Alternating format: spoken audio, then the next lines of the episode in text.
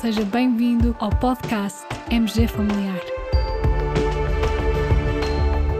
Um podcast sobre temas pertinentes que nos fazem refletir e frequentemente com implicações para a prática clínica. E damos as boas-vindas ao nosso anfitrião, professor Carlos Martins.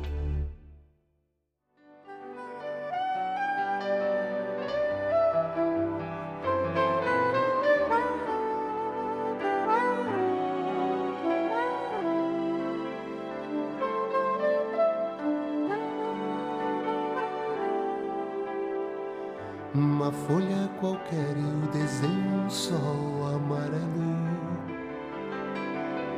E com cinco ou seis retas é fácil fazer um castelo. A Joana tem 35 anos e está com 10 semanas de gravidez. Na consulta de vigilância da gravidez, coloca a seguinte pergunta à médica de família. Neste momento já abriram a possibilidade de agendamento da vacina Covid-19 para as pessoas da minha idade. O que lhe parece, doutora? Mesmo estando grávida, posso ser vacinada? Avanço com o agendamento ou é melhor deixar passar a gravidez? Por estes dias, esta é uma pergunta frequente nas nossas consultas.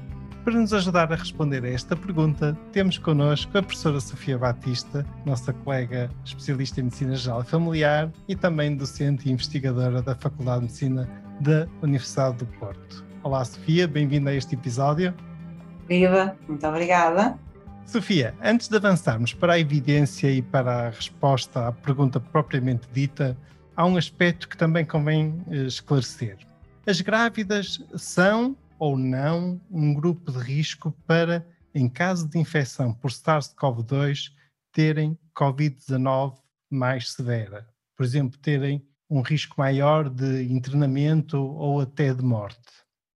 Efetivamente, o que os dados nos mostram é que nas grávidas infectadas com Covid-19 existe um maior risco de admissão em unidades de cuidados intensivos, maior necessidade de ventilação mecânica, maior risco de morte, maior risco de parto pré-termo e também necessidade de internamento dos seus recém-nascidos. E também este risco é superior naquelas que têm comorbilidades. Portanto, sob esta perspectiva, podemos dizer que se pudéssemos proteger este grupo de maior risco, nomeadamente através da vacina, isso seria algo de muito positivo, muito bom. Certamente, com a vacina pensamos que podemos proteger a grávida não só da infecção, mas das complicações da infecção. E também já temos alguns dados que nos mostram a possibilidade de passagem transplacentar de anticorpos nas grávidas vacinadas que possam ser protetores do recém-nascido. Tudo isto, esta doença, as vacinas, tudo isto é muito recente. Sabemos que estudos de segurança de medicamentos na gravidez são algo demorados, até porque não é fácil envolver grávidas em ensaios clínicos, até pelos riscos que isso implica e por aspectos éticos.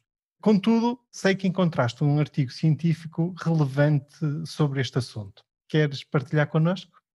É verdade. Um artigo que na verdade saiu no final de abril, mas foi publicado na versão impressa do New England agora de junho, é de Shimabukuro e colegas, acho que disse bem, e que nos traz resultados preliminares da segurança de vacinas mRNA contra a Covid em grávidas. De uma maneira muito breve para explicar o estudo, incluiu 35.691 grávidas provenientes de um sistema de vigilância do Center for Disease Control dos Estados Unidos. E em termos de resultados, também de uma forma muito sumária, mostra-nos que resultados adversos da gravidez e neonatais foram em número similar àquilo de que dispunhamos nos estudos pré-Covid. Portanto, aquilo que seria esperado numa população grávida prévia a esta era Covid e não vacinada. De facto, é importante também destacar que cerca de 70% destas grávidas foram vacinadas no segundo ou no terceiro trimestre. E um outro dado importante é que a representatividade poderá estar um bocadinho limitada neste estudo, porque grande parte das grávidas incluídas eram profissionais de saúde, é um dado importante. Por outro lado, os eventos adversos neonatais, os dados em relação a estes eventos provêm quase exclusivamente de grávidas que foram vacinadas no terceiro trimestre, que também limita a retirada de conclusões em relação às anomalias congénitas, Mas, de facto, em termos de eventos como abortamentos espontâneos, como partos pré-termo, realmente parecem ser em número similar àquilo que seria esperado, nem era pré-Covid, lá está. Estes dados são realmente, apesar das suas limitações, dados de que precisávamos muito e muito relevantes. Portanto, temos aqui boas notícias, são algumas notícias positivas. Só para esclarecer, no fundo, estamos a falar das vacinas mRNA e, nomeadamente, aqui foram avaliadas e usadas as vacinas em linguagem, digamos, mais corrente e mais comum dos laboratórios Pfizer BioNTech e também do laboratório Moderna, correto? Correto, exatamente. De um ponto de vista prático, se aquela nossa grávida de que falámos no início te colocasse a questão na tua consulta se deveria ou não ser vacinada, o que lhe responderias? Se eu tivesse de facto que tomar a decisão naquele momento, nas 10 semanas, fazendo o balanço dos riscos e benefícios e daquilo que sabemos hoje, eu diria sim. Mas devo dizer que diria um sim com mais segurança a partir do segundo trimestre. Também gostava de acrescentar já agora que esperamos mais resultados a breve prazo, temos neste momento, existe a decorrer um ensaio aleatorizado com a vacinação de grávidas, com vacinas mRNA, mas também vai incluir apenas grávidas entre as 24 e as 34 semanas. Portanto, em termos de dados do primeiro trimestre, também vamos estar limitados. Claro que sim, e temos que estar atentos realmente a estas novidades e à, e à informação que vai surgindo. Esta também é uma daquelas situações em que a decisão médica partilhada deve ter lugar, porque no fundo devemos também partilhar aqui eh, com as nossas pacientes o balanço entre potenciais benefícios e potenciais riscos. Embora estes dados, e nomeadamente deste estudo publicado agora no New England Journal of Medicine, são positivos e ajudam-nos, de certa forma, a ter aqui mais esperança de que os riscos sejam realmente diminutos. Contudo, do lado dos benefícios, também devemos ter em consideração as características da nossa grávida. Claramente, por exemplo, se nós tivermos uma grávida com diabetes estacional, uma grávida com obesidade, com hipertensão, aí a probabilidade de benefício, porque no fundo o risco desta grávida ter realmente uma doença COVID-19 severa é muito maior e então claramente que a balança entre o risco da pessoa ser vacinada durante a gravidez ou o potencial benefício que está aqui em causa é francamente superior. Portanto, isso é outro aspecto a termos em consideração. Além destas características da nossa grávida, também podemos pensar numa perspectiva de risco da exposição. Ou seja, se a grávida, por exemplo, tem uma profissão em que é muito exposta a contactos com outras pessoas e que tem realmente um risco muito considerável de vir a ser infectada pelo SARS-CoV-2, claramente também aí a balança entre benefício e risco pesará mais a favor do benefício da, de, da vacinação. Por outro lado, se for uma pessoa que, por exemplo, possa estar em teletrabalho, que tenha um muito cuidado e que tenha facilidade em se manter, digamos, na sua bolha familiar, na sua bolha de, de proteção, claramente aí a decisão de adiar a vacina já poderá ser tomada com outro tipo de segurança.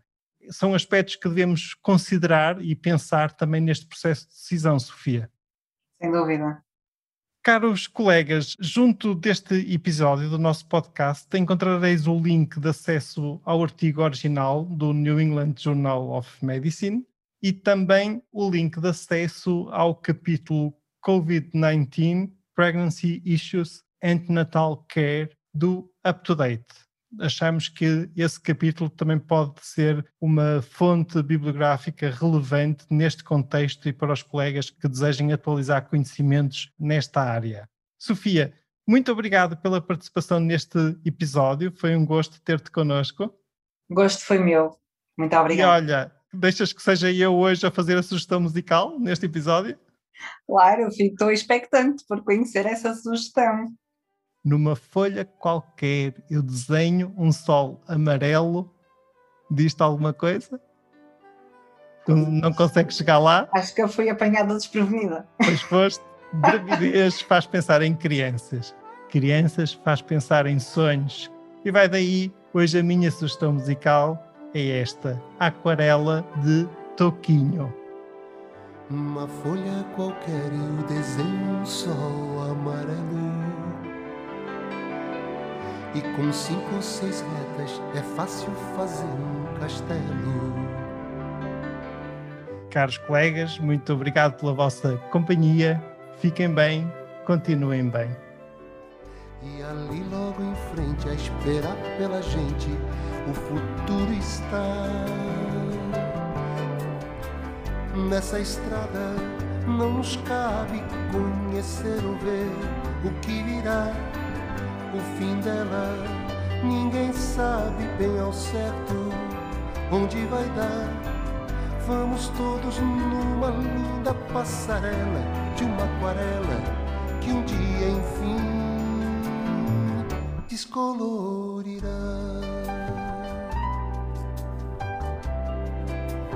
Que descolorirá.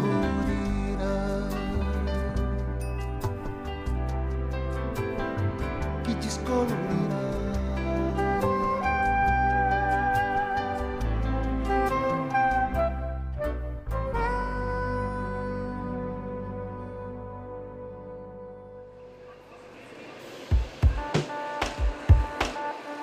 E terminamos assim esta edição do podcast MG Familiar. Muito obrigada por nos ouvir. Se desejar completar a sua leitura, muitos dos conteúdos abordados neste podcast estão disponíveis em www.mgfamiliar.net. Até ao próximo episódio.